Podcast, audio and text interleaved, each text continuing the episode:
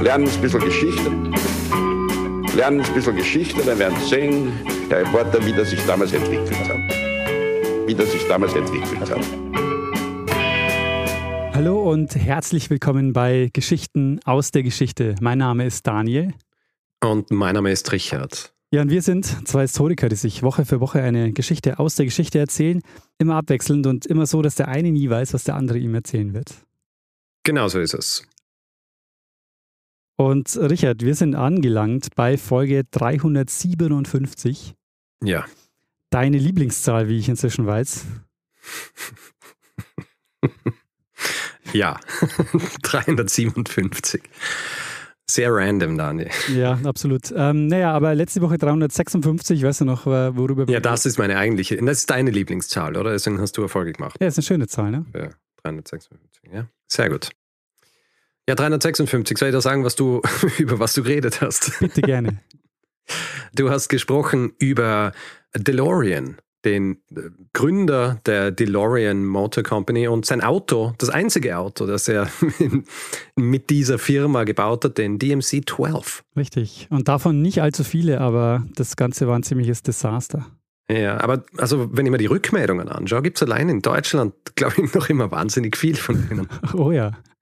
Irgendjemand hat geschrieben, dass er sich die Folge angehört hat und entweder während er sie angehört hat oder kurz danach hat er auf der Autobahn so gesehen an DeLorean auf so einem, auf so einem Abschleppwagen. Stimmt, ja, lustig. Und einer hat äh, zu dem Zeitpunkt gerade ein DeLorean-T-Shirt angehabt. auch lustig. ja, und jemand hat uns noch geschrieben, der tatsächlich ein DeLorean hat. Oh ja. Ja, der angeboten hat ein Fotoshoot, falls wir mal vor dem DeLorean stehen wollen. Also am DMC 12. Genau, also das würde ich sagen, machen wir auf jeden Fall mal, oder? Ja, also natürlich. Muss. Sehr gut. Obwohl ich gesagt habe, dass ich ihn nicht wahnsinnig schön finde. Aber ja. es äh, hatte andere Qualitäten. Ja? Genau. Muss er nicht unbedingt schön sein. Ähm, ja, Richard, äh, gibt es noch irgendwas Hausmeisterliches, worüber du gerne äh, reden wollen würdest? Nein, ich habe eine Geschichte vorbereitet, die würde ich dir gerne erzählen. Ui. Ja, dann würde ich sagen, äh, leg mal los. Daniel, im Jahr 1897 wird in England ein Werk veröffentlicht, das den Titel Travels in West Africa trägt. Hm. Das Werk mit 700 Seiten, ein massiver Reisebericht durch Westafrika, wird sofort zum Bestseller. Mhm. Zwei Jahre später folgt aus derselben Feder ein Buch mit dem Titel West African Studies. Und nein, es handelt sich hier um keinen Karl May, ja, der zur Zeit des Verfassens seiner Werke über fremde Welten selber noch nie einen Fuß auf einen anderen Kontinent als Europa gesetzt hat. Ja. Diese Person war tatsächlich zwei Jahre zuvor, 1895, von zwei Reisen durch große Teile Afrikas zurückgekommen, eben vor allem auch Westafrika, und hatte sich gleich danach auch größter Beliebtheit erfreut. Also öffentliche Reden, Vorlesungen, Interviews und war quasi die Autorität der Afrikanistik in Großbritannien zu jener Zeit. Mhm. Umso verblüffender ist, dass diese Person nicht, so wie man es erwarten würde, eigentlich so der Spross einer Adelsfamilie oder berühmter Gelehrter oder sogar Mitglied einer großen britischen Universität oder so, ja. Ähm, oder alles zusammen. Äh, tatsächlich handelte es sich bei der Person, die diese beiden Werke verfasst hat und diese Reisen unternommen hat, um eine Frau in ihren 30ern. Hm. Nicht nur das, sie kam aus der Mittelschicht und sie hatte bis zu ihrem 31. Lebensjahr tatsächlich noch keinen Fuß außerhalb des europäischen Kontinents gesetzt. Hm. Daniel, wir werden in dieser Folge über den rasanten Aufstieg, aber die leider auch sehr kurze Karriere von Mary Kingsley sprechen. Eine Ethnografin, Naturforscherin und Entdeckerin, die ohne formale Ausbildung und wie wir auch noch sehen werden, finanzielle Unterstützung irgendwelcher wissenschaftlicher oder öffentlicher Einrichtungen mehr Wissen über den Westen Afrikas nach Großbritannien gebracht hat, als irgendjemand jemals zuvor. Und auch nicht davor zurückscheute, aufzuzeigen, welchen Ungerechtigkeiten die Menschen Westafrikas unter der kolonialen Herrschaft der unterschiedlichen europäischen Kolonialmächte ausgesetzt waren. Sehr spannend. Mary Kingsley, sagst du? Mary Kingsley. Nie gehört. Äh, klingt sehr spannend. Es klingt jetzt vielleicht wie, wie soll ich sagen, ein Schnelldurchlauf, wenn ich sage, dass äh, wir mit den ersten 30 Jahren des Lebens von Mary Kingsley beginnen. Du wirst allerdings gleich erfahren, warum es mehr ist als nur ein Schnelldurchlauf, sondern eigentlich eine sehr sinnvolle Trennung zwischen jener Zeit in ihrem Leben und allem, was danach kam. Sie kommt am 13. Oktober 1862 auf die Welt und wird auf den Namen Mary Henrietta Kingsley getauft. Ihr Vater ist Dr. George Kingsley und ihre Mutter, Mary Bailey, war die Köchin ihres Vaters. Ein problematisches Familiengefüge, äh, wenn man das so sagen kann, was unter anderem auch dadurch Ausdruck findet, dass ihre Eltern erst vier Tage vor ihrer Geburt geheiratet haben.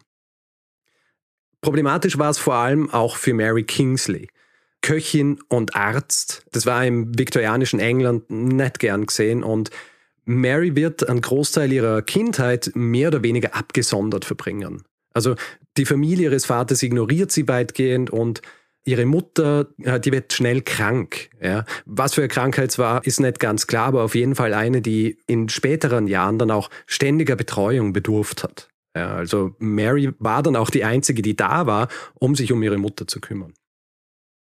Was Mary Kingsley allerdings hat, ist Zugang zur Bibliothek ihres Vaters. Sie wird später über ihre Kindheit Folgendes schreiben, und ich habe es jetzt übersetzt, der Einfachheit halber. Die gesamte Kindheit und Jugend wurde zu Hause, im Haus und im Garten verbracht. Von der lebendigen Welt da draußen sah ich wenig und hatte auch wenig Interesse daran, denn ich fühlte mich bei den wenigen Partys, auf die ich jemals gehen konnte, fehl am Platz. Ich war verdientermaßen bei meiner eigenen Generation unbeliebt, weil ich nichts vom Spielen und solchen Dingen wusste. Aber das war überhaupt keine Überlegenheit des Geistes in mir, die Wahrheit war, dass ich meine eigene, großartige, unterhaltsame Welt hatte, von der andere Menschen nichts wussten oder etwas dafür übrig hatten. Diese Welt war in den Büchern der Bibliothek meines Vaters. Ah. Es ist tatsächlich so auch ein Zeichen ihrer Hartnäckigkeit, wenn man so will, dass sie diese Bücher überhaupt lesen hat können. Ich habe vorhin gesagt, sie hat keine formale Ausbildung gehabt. Das war keine Übertreibung, denn sie hat Zeit ihres Lebens nie die Schule besucht. Ja, also sie wurde nicht in die Schule geschickt und es war auch nicht so, dass ähm, oft in solchen Familien wurden ja zum Beispiel das Lesen und Schreiben beibringen, da hat zum Beispiel eine Gouvernante gegeben, ja, die sich gekümmert hat. Aber sie hat nur mit ihrer Mutter gemeinsam gelebt, mhm. die ersten paar Jahre.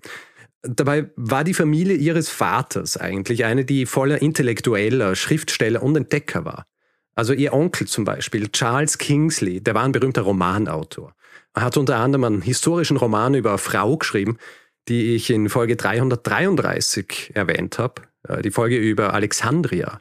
Ah. Und zwar Hypatia. Okay. Ja, cool. Falls du dich an die noch erinnerst. Ja. Dieser Roman war übrigens, beziehungsweise es ist ihm vorgeworfen worden, sehr antikatholisch.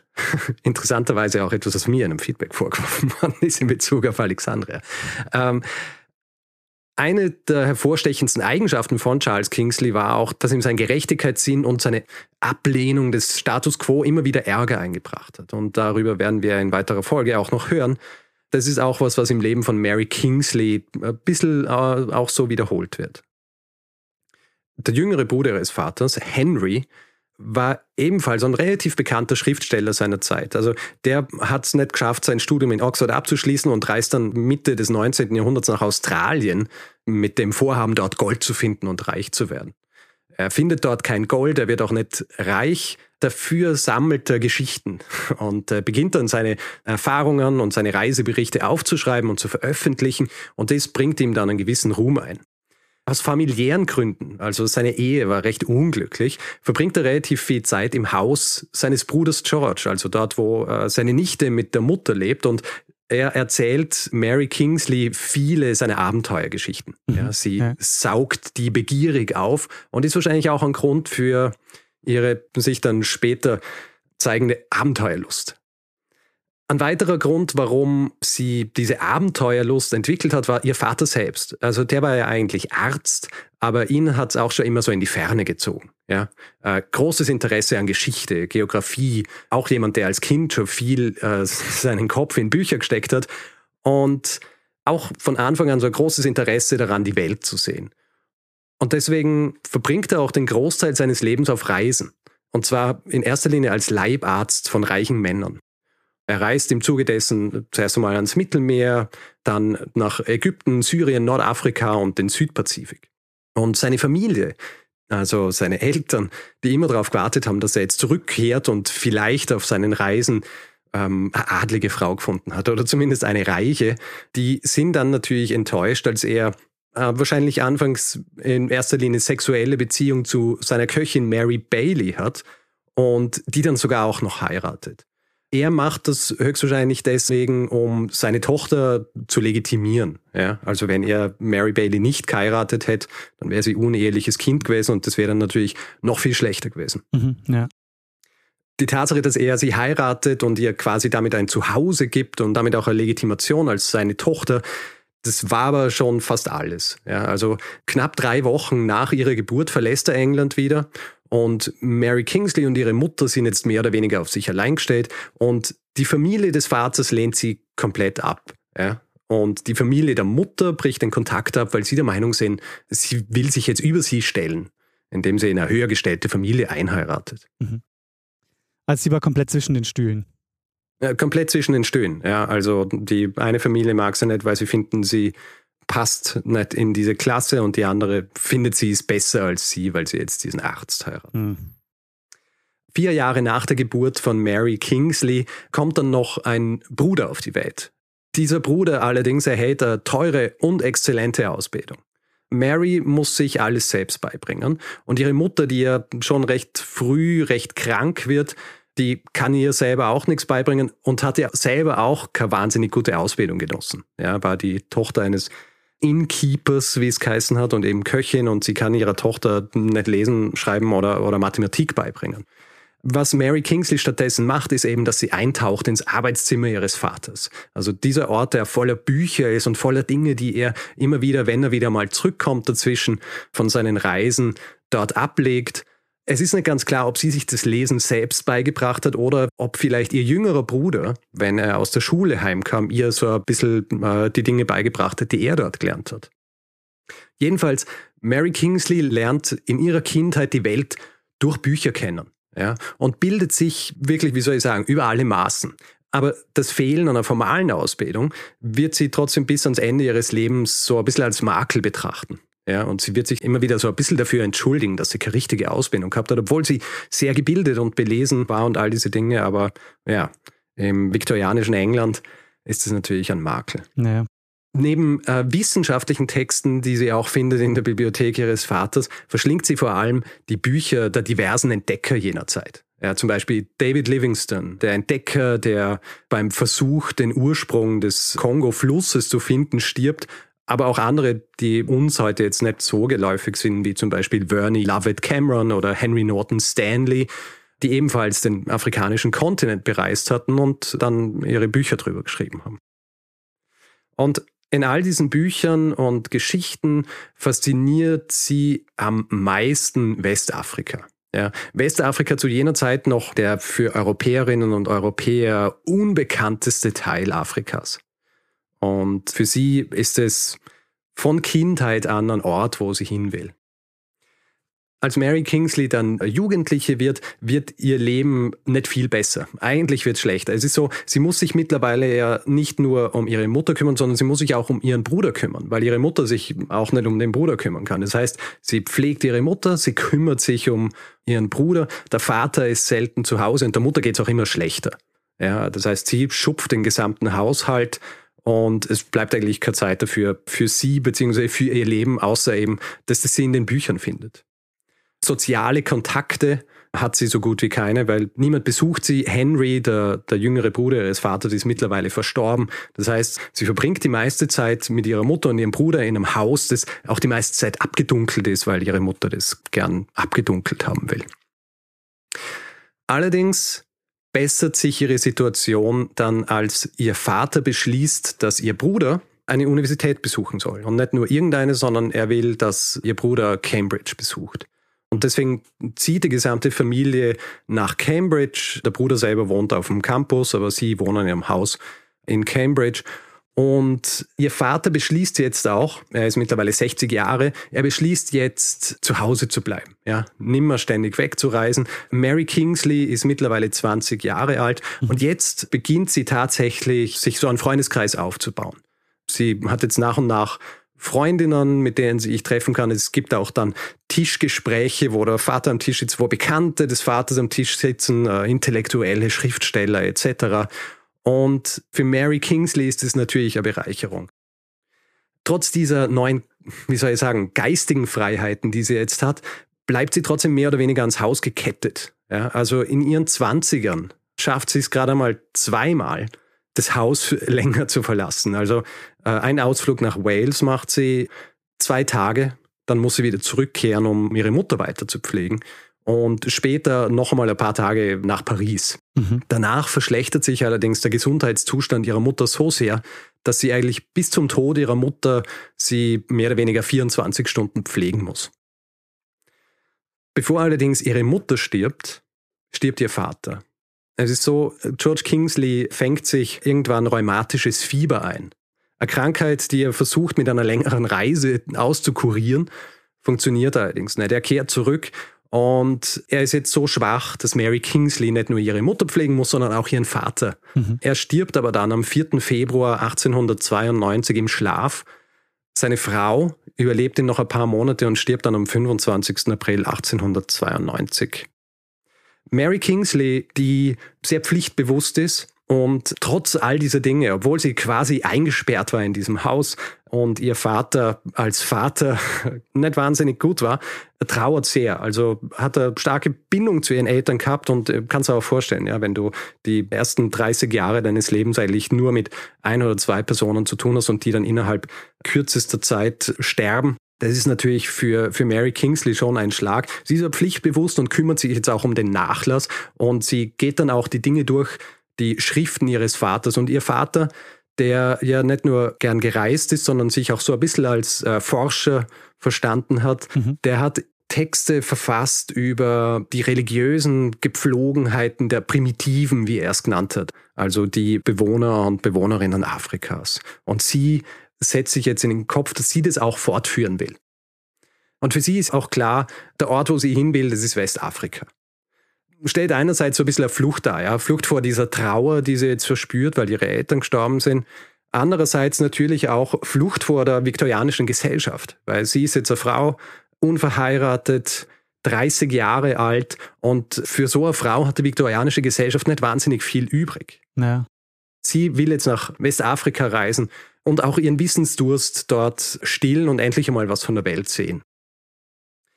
Es war natürlich zu jener Zeit völlig außergewöhnlich, dass eine Frau ohne männliche Begleitung auf dem afrikanischen Kontinent reist. Ja? ja. Also es gab Frauen, die nach Westafrika zum Beispiel gereist sind. Es waren aber dann oft oder in erster Linie die Frauen von Forschern, die nach Afrika gereist sind.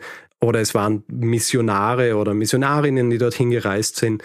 Ich meine, wir kennen eine Frau, die von sich aus und ich glaube auch mit ihrer Tochter Ende des 17. Jahrhunderts nach Surinam gereist ist. Kannst du dich noch erinnern, über wen ich damals geredet habe? Eine Naturforscherin, die dann auch alle die Dinge, die sie gesehen hat, gezeichnet hat. Ähm, du meinst hat. Sibylle Merian? Ja, genau. Ja. Maria Sibylla Merian. Ja. ja. Also sie war nicht die erste, aber es war sehr selten, mhm. dass äh, jemand das gewagt hat. Westafrika zu jener Zeit war auch kein ungefährliches Pflaster. In erster Linie aufgrund der Tatsache, dass die ganzen unterschiedlichen europäischen Kolonialmächte dort nicht nur Handel betrieben haben, sondern auch versucht haben, an diesen Orten Kolonien zu gründen, beziehungsweise Gebiete einfach an sich zu reißen. Mhm. Und das ist natürlich gefährlich, wenn du dann einen Kontinent oder einen Teil eines Kontinents hast, wo du lauter unterschiedliche Soldaten aus unterschiedlichen europäischen Ländern hast, die quasi um die Vormachtstellung dort streiten. Vielleicht äh, hast du noch im Kopf, die äh, Westafrika-Konferenz in Berlin im Jahr 1885 mhm. und 86. Bei dieser Konferenz, wo die ganzen Kolonialmächte teilnehmen, da werden so ein bisschen die Grundregeln für die Kolonialmächte in Westafrika festgelegt. Und unter anderem wird eben auch beschlossen, dass Kolonien nur als solche gelten, wenn sie auch entsprechend gefestigt werden. Und äh, gefestigt bedeutet einfach, dass dort Soldaten sein haben müssen, die im Fall, dass jemand kommt und sagt, gut, das ist jetzt meine Kolonie, dem widersprechen können, wenn nötig auch mit Waffengewalt. Mhm. Das bedeutet, es war eine Gegend, die in erster Linie gefährlich war, vor allem aufgrund der unterschiedlichen Ansprüche, die die europäischen Kolonialmächte dort gehabt haben.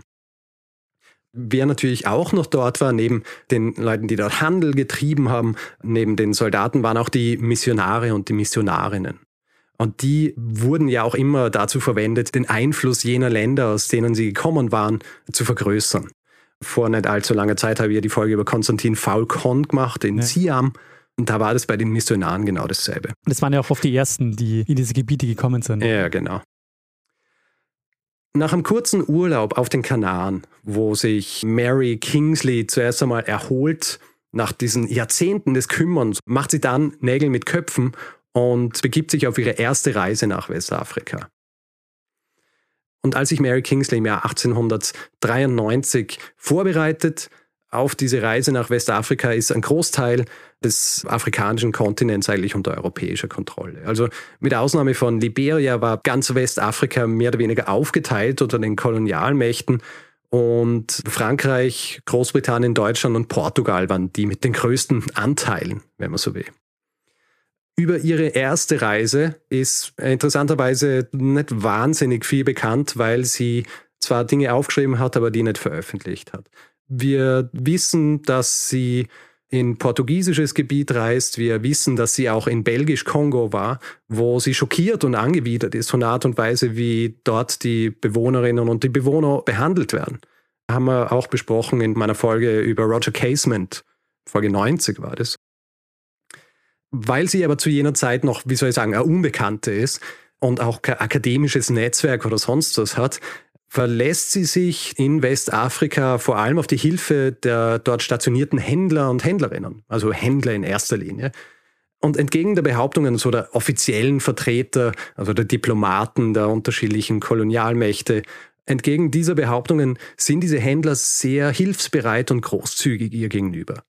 Das ist auch etwas, was sie nach ihrer Rückkehr nach England dann auch zu einer glühenden Fürsprecherin der Händler in diesen Gegenden machen wird. Ja, also sie wird dann zum Beispiel verlangen, dass sie zumindest repräsentiert sind in diesem Verwaltungsapparat der Kolonien.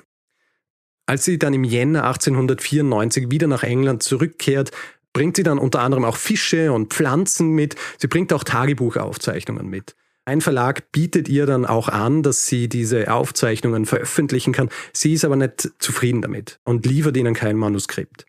Stattdessen tut sie jetzt alles, um so bald wie möglich wieder nach Westafrika zurückkehren zu können.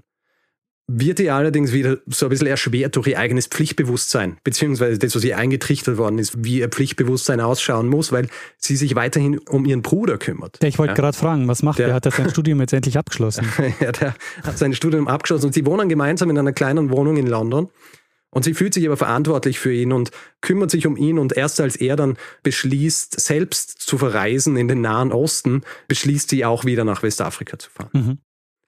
Ihre zweite Reise ist jetzt schon davon geprägt, dass sie sich ein gewisses Netzwerk aufgebaut hat. Also die Zeit zwischen dem ersten, also der Rückkehr von der ersten Reise und der zweiten, die verbringt sie damit, Kontakte zu knüpfen. Also zum Beispiel der Leiter der zoologischen Abteilung des British Museums, ein gewisser Albert Charles Günther, der ist begeistert von den Exponaten, die sie mitbringt aus Westafrika, hilft ihr jetzt aber auch dabei, diese Dinge besser zu konservieren zum Beispiel. Also sie kriegt so eine richtige Ausrüstung mit vom British Museum, damit sie die Fische, die sie mitbringt, auch dann besser konservieren kann.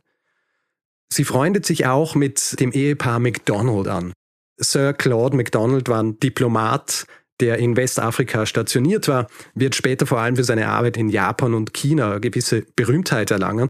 Und dessen Frau Lady MacDonald, die reist ihm quasi dann nach, nach Westafrika gemeinsam mit Mary Kingsley. Also Ende 1894 besteigen die beide ein Boot oder ein Schiff, wenn man so will, kein Boot, die Batanga damit reisen sie dann nach Westafrika. Sie landen in Sierra Leone, reisen von dort dann weiter zur Insel Fernando Po. Dort studiert Mary Kingsley die dortige Bevölkerung, die, oder den dortigen Stamm, die Bubi. Und sie bleibt dann auch einige Monate dort als Gast der McDonalds. Und sie zieht dann weiter nach French Congo, also französische Kolonie zu jener Zeit, die ungefähr das Gebiet der heutigen Republik Kongo und Teile Gabuns umfasst. Mhm. Und da zeigt sich auch so ein bisschen, wie kaltblütig sie war. Also es wird nämlich dort verlangt von den Franzosen, dass sie einen Zoll auf ihren Revolver zahlen muss, den sie mitgebracht hat zu ihrer eigenen Sicherheit. 15 Francs. Und sie weigert sich und gibt stattdessen lieber den Revolver ab und reist dann einfach weiter und zum wahrscheinlich gefährlichsten Teil ihrer Reise ohne einen Revolver. Mhm. Und sie lernt dort auf ihren Reisen, also im Grund überall, wo sie hinkommt, eigentlich weitere Missionare und Missionarinnen kennen. Menschen, über die sie in ihrem Bericht dann auch recht freundlich schreiben wird, deren Methoden und auch Gründe, weshalb sie in Afrika sind, die lehnt sie, wenn man es milde ausdrückt, ab. Ja? Okay, ja. Sie lernt dann in Westafrika auch Kanu fahren, mhm. vor allem die, die die dortigen Stämme verwenden. Und sie durchquert, um vom Fluss Ogowe zum Fluss Rembwe zu kommen, Gebiete, die wahnsinnig gefährlich sind. Also sind voller Schlangen und Elefanten, Leoparde, Gorillas. Gefährlich und beschwerlich, aber für sie nicht nur eine Herausforderung, sondern wie sie es dann auch beschreiben wird, eine Freude. Ja? Nicht immer ohne Selbstzweifel, muss man dazu sagen. Also zum Beispiel Einmal ist sie in so einem Mangrovensumpf, in dem es vor Krokodilen nur so wimmelt. Sie steckt quasi fest in diesem Sumpf. Und in ihrem Buch kann man dann nachlesen, was sie sich gedacht hat zu jener Zeit. Und zwar, Why am I being such a colossal ass as to come fooling about in a mangrove swamp? ja. Man muss allerdings dazu sagen, das Ass in diesem Fall ist ein anderes Wort für Esel okay. und nicht Arsch. Ja. Ja. So krude war sie nicht, obwohl man dazu sagen muss, dass die Art und Weise, wie sie ihren Reisebericht geschrieben hat, der war schon recht humorvoll. Mhm. Ja, also ja. es ist nichts Trockenes. Es wär, vielleicht hat sie auch Arsch gemeint, wer weiß es, aber ich gehe mal davon aus, dass sie argumentiert hat, dass es Esel heißen soll.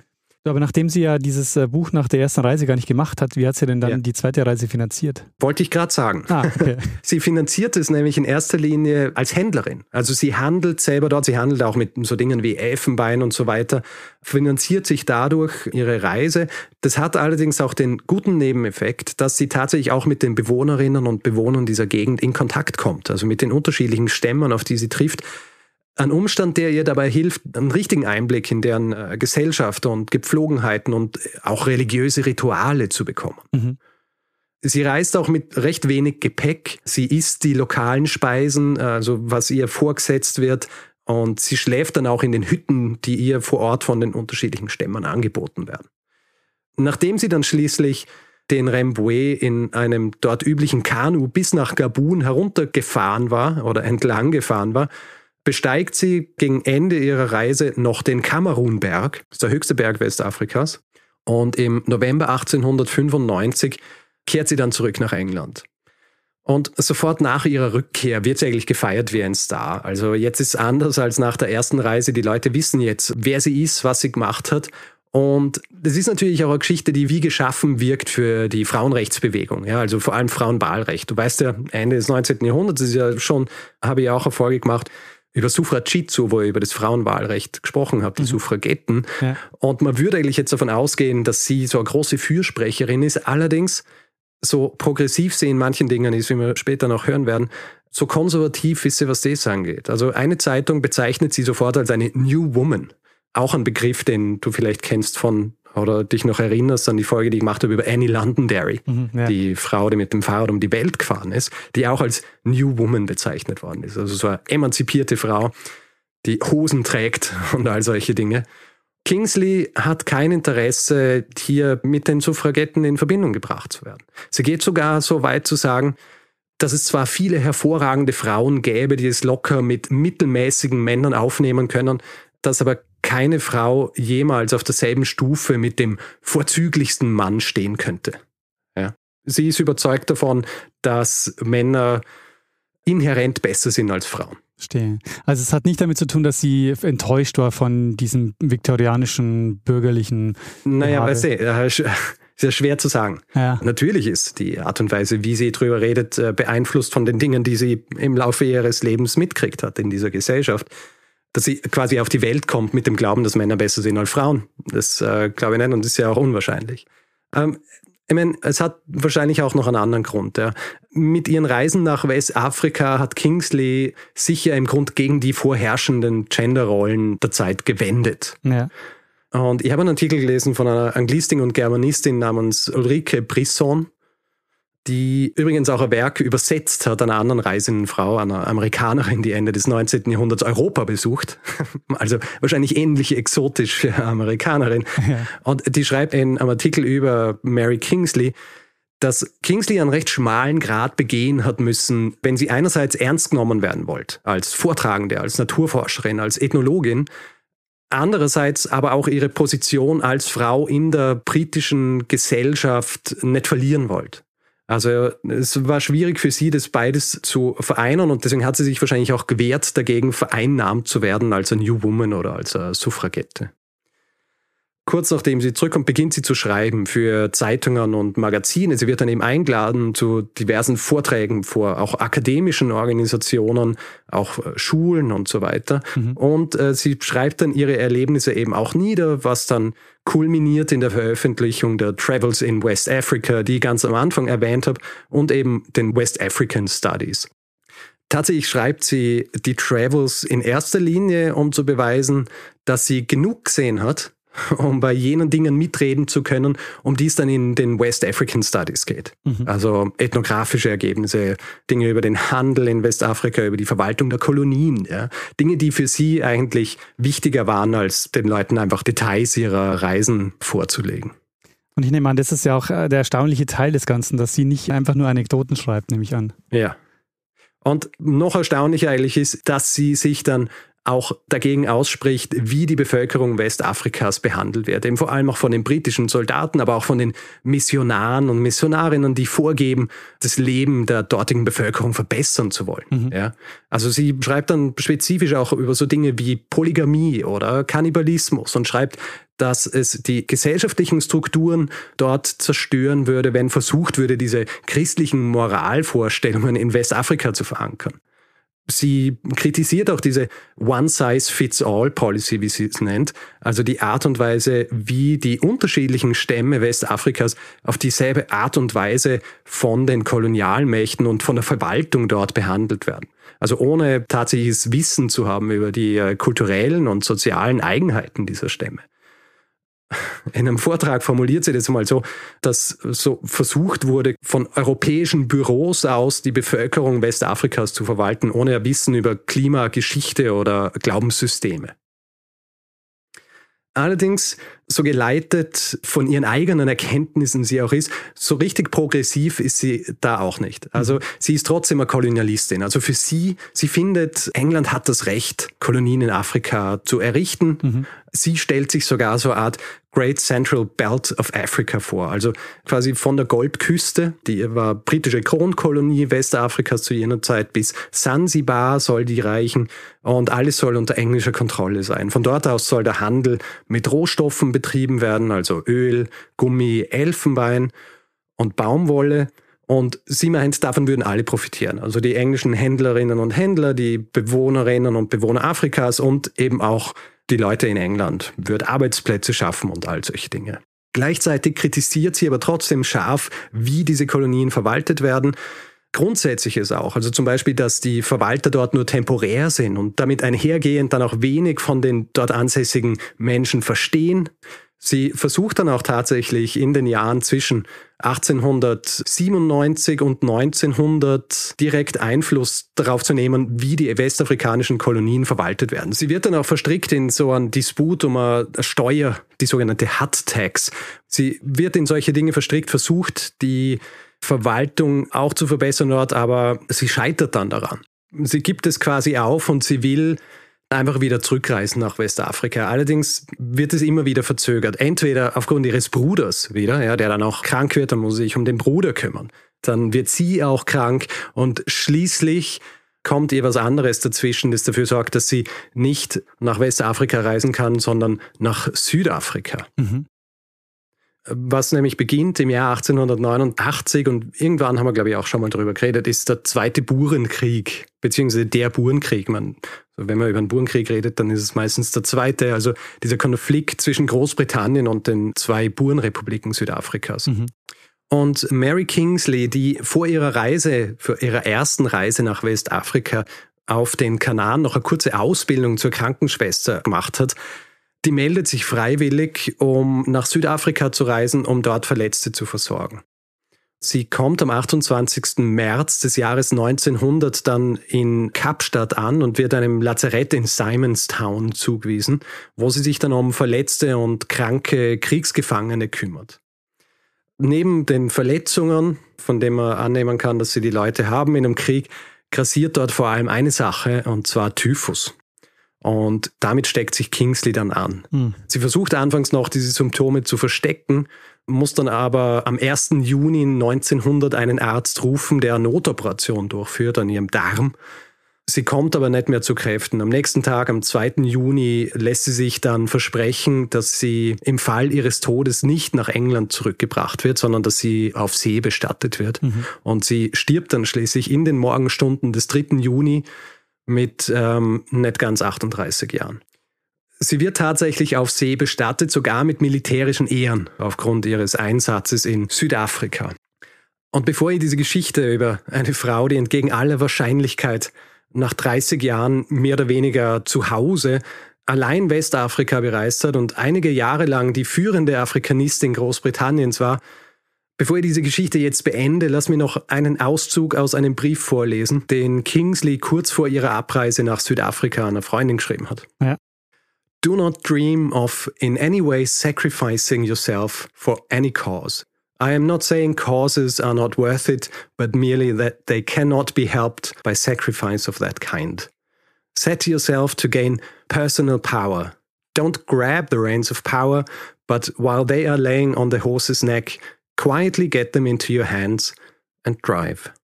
Also auf Deutsch, träum nicht davon, dich in irgendeiner Weise für irgendeine gute Sache zu opfern. Ich sage nicht, dass die guten Sachen es nicht wert sind, sondern nur, dass ihnen durch Opfer dieser Art nicht geholfen werden kann. Sorge eher dafür, persönliche Macht zu erlangen. Greif nicht nach den Zügeln der Macht, sondern während sie am Hals des Pferdes liegen, nimm sie leise in die Hand und fahr. Äh, sehr spannend, Richard. Äh, vielen Dank für die Geschichte. Ich habe tatsächlich von ihr noch nie gehört. Was ich da jetzt besonders interessant fand, war diese Zwischenstellung, die sie hatte. Also, dass sie einerseits zwar sehr emanzipiert war und diese Reisen gemacht hat, gleichzeitig mhm. aber auch von der Frauenbewegung, also dass sie da eben nicht Teil von war. Dass sie das ja, ohne, ja. Man merkt einfach, es gibt auch in diesem Bereich kein Schwarz-Weiß, sondern es ist einfach auch ja, sehr, sehr komplex. Ja. Mir fällt ja immer der Begriff, äh, der Begriff ähm, auch wenn es dann darum geht, wie kann man das einordnen, wie kann man sie einordnen, war sie jetzt gut oder schlecht oder so in die Richtung, ja. Fällt mir immer dieser Begriff der Ambiguitätstoleranz ein. Ja? ja. Also wie weit kann man sagen, okay, die Sachen, die gut waren, haben das äh, aufgewogen, was nicht so gut war an ihr. Ja? Und viele von diesen Dingen sind natürlich dann auch immer eingefärbt von ihrer persönlichen Historie und natürlich auch von der Gesellschaft, in der sie gelebt hat. Ja die Suffragetten zu jener Zeit, die waren ja außergewöhnliche Frauen. Ja, also das war ja nichts, was irgendwie jemand dann leichten Herzens beschlossen hat, gut, ich gehe jetzt auf so eine Veranstaltung der Suffragette. Ja. Also die waren ja auch außergewöhnlich und da hat es ja auch viel dazu gebraucht, dass du in, in so einer Position warst dann irgendwann für jemanden wie Sie, die einerseits schon Teil der Gesellschaft sein wollt, vor allem nachdem sie ja auch so lange nicht wirklich Teil der Gesellschaft war, nehme ich schon an, dass das auch irgendwie beeinflusst hat, dass Sie dann Ihren Status nicht völlig aufgeben wollt, sondern dass Sie eigentlich das machen wollt, was sie am liebsten gemacht hat, nämlich nach Westafrika reisen und unbekannte Gegenden erforschen und was über die Leute lernen, dass ihr das einfach viel wichtiger war. Naja. Und was glaubst du, dieser ethnografische Blick, den sie da entwickeln und dieses Interesse für das, wie die Leute leben und auch dann dieses Interesse, das auch hm. weiterzugeben in, diesen, in den Büchern, ist das was, was sie durch das eigene Lesen irgendwie, also hat sie dadurch das Interesse geweckt oder woher kommt das? Schwierig zu sagen, aber ich nehme mal schon an, dass so dieser Wissensdurst, den sie gehabt hat und dass sie irgendwie Neues kennenlernen will und quasi mit Leuten auch in Kontakt sein will, kann schon sehr davon beeinflusst gewesen sein, dass sie einfach sehr wenig Kontakt gehabt hat zu anderen Leuten, bis sie Jugendliche war und dann halt auch später, ja, bis sie dann 30 war. Ja. Ja. Also außergewöhnlich wenig unterschiedliche Leute gehabt hat. Also viele Faktoren, auch die Tatsache, dass ihr Vater bzw. Ihr, ihre Familie väterlicherseits ja auch aus so Menschen bestanden hat, die irgendwie ihr großes Interesse an fremden Welten und so weiter gehabt hat. Ich glaube, das hat sie alles beeinflusst, auch in ihrer Herangehensweise. Ja. Ich meine, die andere Variante wäre das gewesen, weil du Karl Mayer auch genannt hast, yeah. so die Variante, dass sie das Ganze zu Hause ausarbeitet, aber dann gar nicht hm. außer Haus geht. Ja. Na, das hatte schon, vor allem weil Westafrika zu jener Zeit, was jetzt auch die Forschung der Flora und Fauna angeht und auch vor allem was die unterschiedlichen Stämme angeht, die dort leben, dass das ja zu jener Zeit noch relativ unbekannt war. Mhm, ja, das ja. waren die Dinge, die sie nicht aus den Büchern holen hat können. Ja.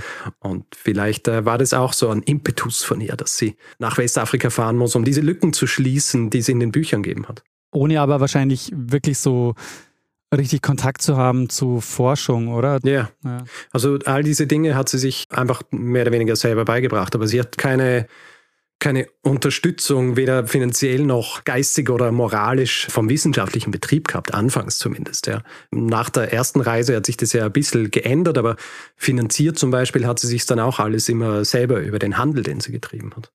Das hat mich auch erinnert ein bisschen an diese Geschichte um den Wallace, die ich neulich mal erzählt habe, mhm. der ja auch seine Reise dadurch finanziert hat, dass er Exponate zurückgeschickt hat nach Europa. Ja, ich meine, das ist, glaube ich, grundsätzlich auch immer so eine gute Möglichkeit gewesen, um an Geld zu kommen. Also viele, glaube ich, der Dinge, die dann nach Europa kommen, sind an die Universitäten oder die Museen oder sonst wie, waren ja das Resultat von For-Profit-Reisenden äh, ja. eigentlich. Wie wird sie denn äh, heute noch erinnert? Also, weil du diese ethnografischen Studien auch hm. angesprochen hast, ist das ja. noch was, was heute noch gelesen wird?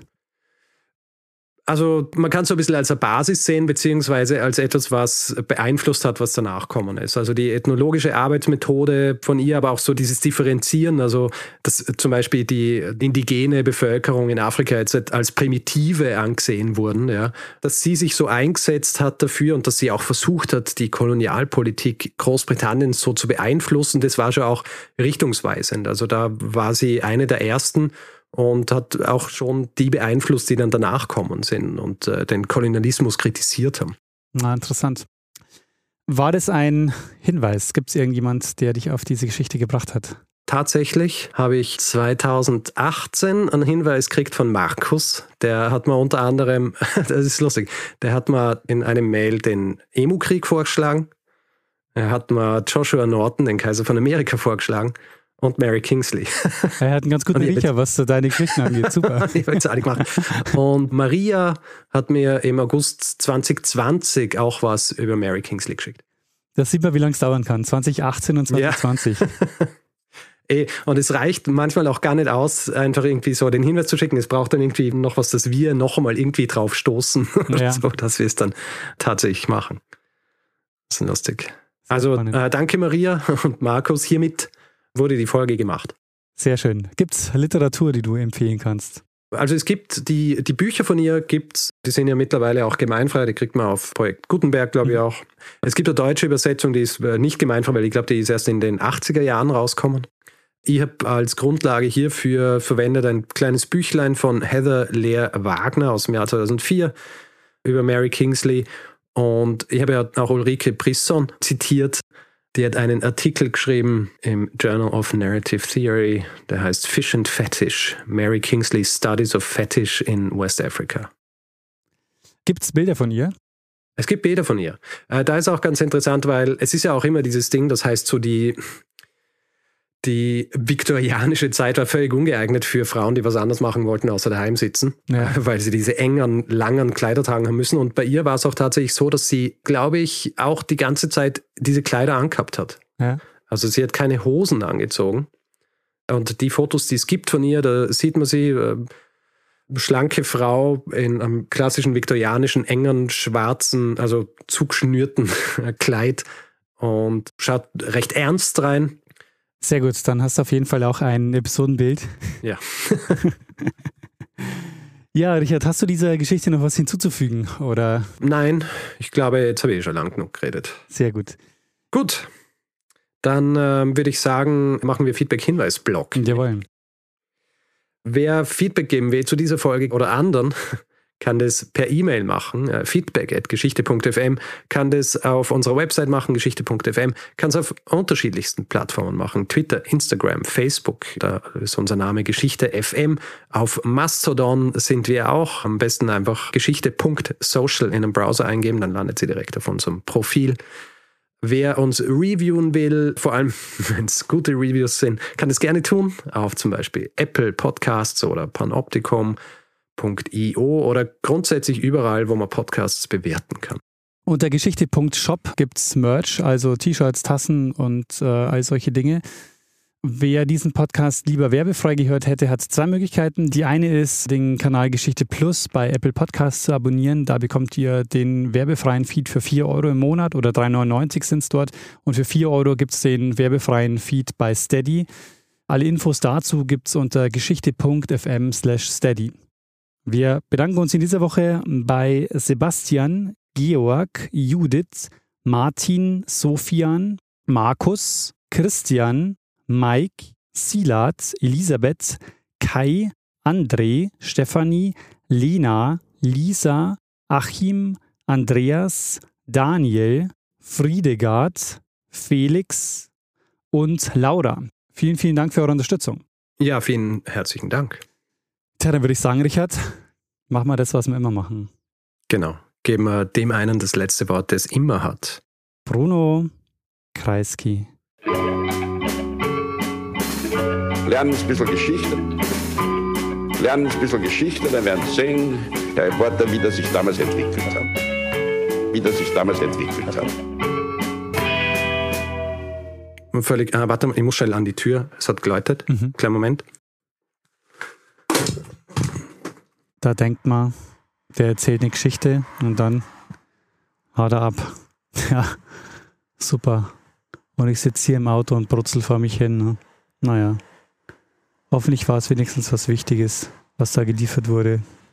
Richard, wo bist du? Der 7-One Audio Podcast-Tipp. Mein Name ist Paul Ripke und heute geht es um den Podcast AWFNR. Alle Wege führen nach Ruhm. Der Paul Ripke Podcast, das ist ein Gesprächspodcast für seichte Unterhaltung. Also du lauschst zwei Menschen, manchmal auch drei, bei einem Telefonat oder einem Gespräch dabei zu, wie sie darüber labern, was in ihrer letzten Zeit so abging.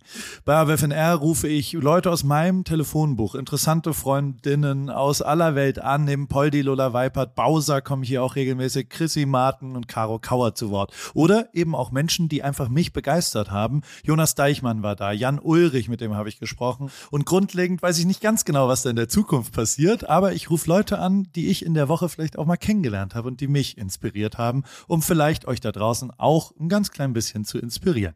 Jedes Gespräch überrascht zumindest mich jedes Mal aufs Neue und manchmal kommt sogar dabei raus, dass ich danach mich für ein Praktikum bei Big FM bewerbe und vielleicht sogar das eine oder andere berufliche Erfolgserlebnis feiern darf. Danke, Lola dafür. Schon mal. Also jeden Dienstag um 16.20 Uhr deutscher Zeit, vor 20 und so, gibt's eine neue Folge AWFNR. Und wenn du die nicht verpassen willst, dann abonniere jetzt den Podcast auf dem Podcast-Player deines Vertrauens. Viel Spaß beim Hören von Alle Wege führen nach Ruhm.